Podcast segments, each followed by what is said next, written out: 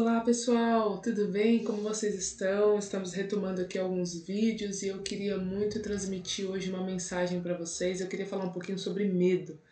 Nós estamos vivendo numa época, numa fase onde o medo tem predominado em todas as esferas da sociedade, né? Hoje é, nós temos medo de morrer por conta do vírus que está circulando fortemente por aí, mas a gente também tem medo de ficar desempregado, a gente também tem medo de não conseguir pagar as contas, de não ter comida na mesa.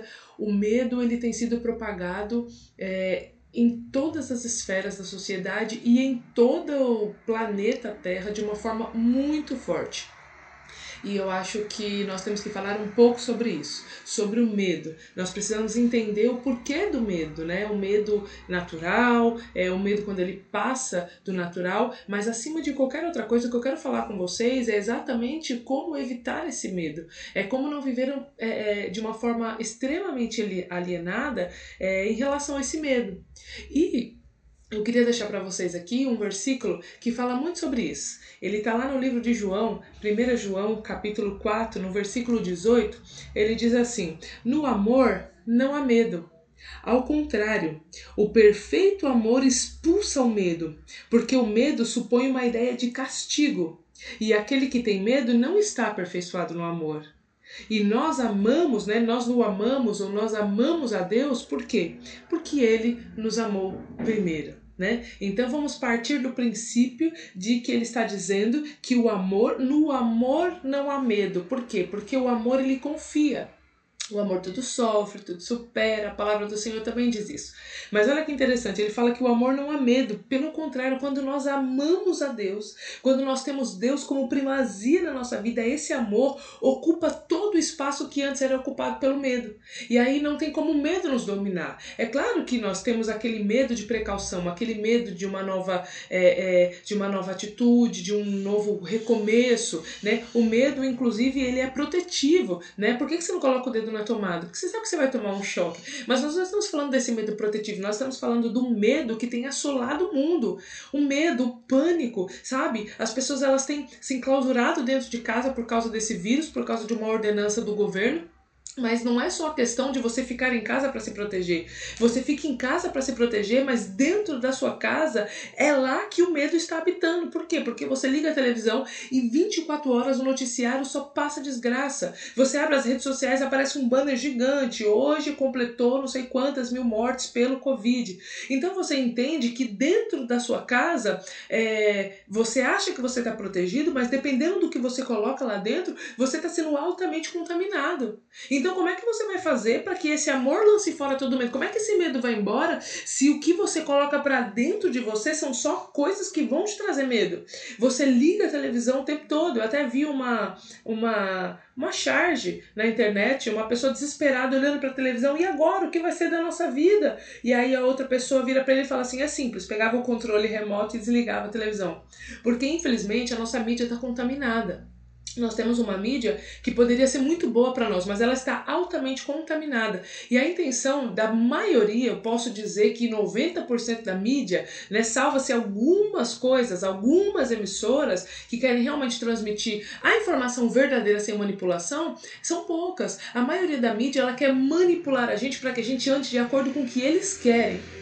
E nós temos que entender que se nós deixarmos a nossa vida ser guiados por eles, nós depois não vamos poder reclamar, não vamos poder depois é, questionar a Deus e nem a sociedade do que está acontecendo conosco, porque nós estamos deixando a mídia nos guiar, nós estamos deixando a mídia determinar e a televisão e os jornais e até as redes sociais em alguns pontos também o que vai ser da nossa vida. Agora você precisa entender que para não viver essa vida assombrada pelo medo, você precisa o quê? Ter o amor de Deus sobre a sua vida, porque a Bíblia está dizendo que é o amor que lança fora todo medo. É o amor de Deus que lança fora todo medo. Por quê? Porque quando nós atraímos e quando nós nos enchemos do amor de Deus, nós confiamos. E quando nós confiamos, nós descansamos. E quando nós descansamos, toda ansiedade, todo medo, todo pânico vai embora. Então eu queria deixar com vocês aqui alguns conselhos muito breves em relação a isso, para que vocês não tenham medo, para que vocês não vivam essa vida altamente é, é, ansiosa, preocupada, sabe assim? Nós temos que nos cuidar, nós temos que fazer tudo que tiver ao nosso alcance, mas não deixe que a sua vida seja dominada pelo medo. E uma das melhores coisas que você pode fazer é desligar tudo que é televisão aberta, noticiários, evite informações negativas e se concentre no amor de Deus, porque o amor de Deus não está naquele jornal sanguinário e manipulador. O amor de Deus está na sua palavra e em buscar a Ele. Então corra para os braços do Senhor. Então eu queria deixar aqui para você apenas três conselhos bem breves, uma mensagem mensagem bem breve para você. A gente vai dar alguns pitacos aqui, alguns vídeos, né? Porque se a mídia está lá para transmitir é, e passar coisas que vão te trazer pânico, nós estamos aqui para anunciar as boas novas e trazer paz, trazer alegria, trazer realmente a verdadeira mensagem de Deus para a terra e para as nossas vidas, porque essa é a nossa missão em Deus. Então eu queria deixar três conselhos para você. O primeiro é: confesse esse amor. Prove a Deus que você ama, confessando esse amor. Como é que você confessa o amor de Deus? Confessando ao Senhor, trazendo Ele para sua vida, tendo intimidade com Ele, tendo um relacionamento com Deus todo dia, tendo uma vida é, de comunicação com Deus, uma vida de relacionamento com Deus. Quando Deus criou o homem, Ele não criou o homem para ser o seu empregado.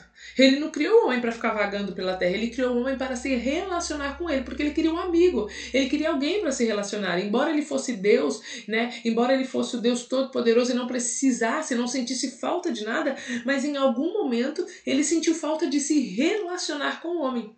Então a intenção é como? Se relacionar com Deus. Confesse a Deus. Confesse que você ame a Deus. De que maneira? Se relacionando com Ele, estando perto dele, estando em intimidade com Ele. Porque é isso que Deus quer. Não há como você se encher de Deus sem se relacionar com Ele. Não há como você botar o amor de Deus para sua vida, para dentro de você, para expulsar esse medo embora, se você não tiver um relacionamento com Ele. Então confesse a Deus. Confesse o seu amor. Confesse para Ele. Confesse para o mundo. Confesse Confesse para as pessoas que estão à sua volta que você ama Deus, porque aquilo que você profere é aquilo que vai ser contaminado no ambiente. Então, se você no seu ambiente só profere mentiras, profere coisas ruins, profere negativismo, então é disso que seu ambiente vai estar carregado. Mas se você profere o amor de Deus, a bondade de Deus, a graça de Deus, a confiança que você tem de Deus, então o seu amor, a sua, a, o seu ambiente vai ser inundado por esse amor. Então confesse a Deus. Segundo, seja justo. Olha o que ele diz aqui no próximo versículo que a gente leu. A gente leu o 18 e 19, é, 18 e 19 e olha o que diz o 20. Se alguém afirmar eu amo a Deus, mas odeia o seu irmão, ele é mentiroso. Pois quem não ama o seu irmão, a quem vê, não pode amar a Deus que não vê. Entende?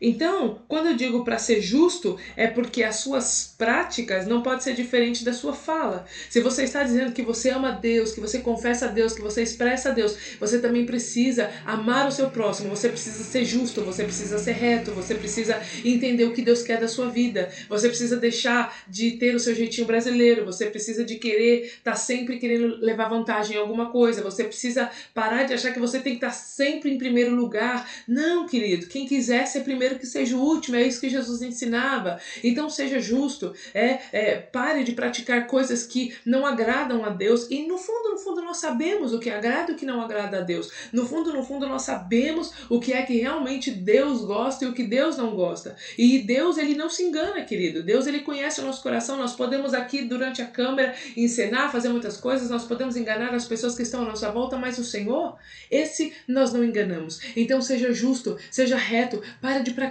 praticar a maldade, para de praticar a injustiça. De repente você vira e fala assim: ah, mas eu não roubo, eu não mato, eu não faço nada que seja tão ruim assim. Mas a Bíblia fala que quando você odeia o seu irmão, quando você fala mal do seu irmão, você também está falando mal de Deus. Você não está praticando a justiça. Então nós precisamos entender que Deus, ele não tem uma, um mediador de pecado. Para Deus tudo é pecado. Roubar um mercado, assaltar um banco é pecado, mas falar mal do meu irmão também é pecado. Proferir mentiras e criar contendas, isso também é pecado para Deus. Então nós temos que ser justos e ter as características de Deus, porque se nós temos o amor de Deus, o amor de Deus ele lança fora todo medo, mas o amor de Deus lança fora também tudo aquilo que não presta. Então comece a analisar na sua vida o que é que você precisa deixar, o que é que você precisa abandonar, que Deus de repente está reprovando na sua vida. E por último, querido, confie no Senhor de todo o teu coração.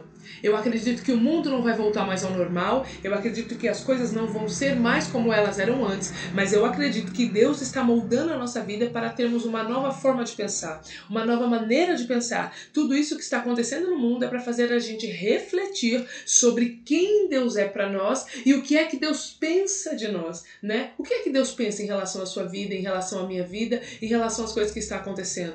Então, Confie no Senhor, porque se você confessar a Deus, ter intimidade com Ele, ter relacionamento com Ele, se você procurar ser justo em todos os seus caminhos, se você procurar é, em Deus o que é que você precisa eliminar da sua vida, o que é que você precisa é, é, abandonar, deixar da sua vida, automaticamente essa confiança em Deus, queridos, vai ser plena. E aí quando você diz, quando você confia, você descansa, e quando você descansa, você alcança a plenitude de Deus, né? É essa paz. Essa paz não é a paz que o mundo dá. Né? O mundo está dizendo que daqui a pouco as coisas vão voltar ao normal, que daqui a pouco tudo vai dar jeito, que a vacina vai chegar e tudo vai se resolver. Isso é o que o mundo está dizendo. Mas a Bíblia fala que não é essa paz que Jesus dá. A paz que Deus dá não é a paz que o mundo dá, é uma paz que excede todo entendimento.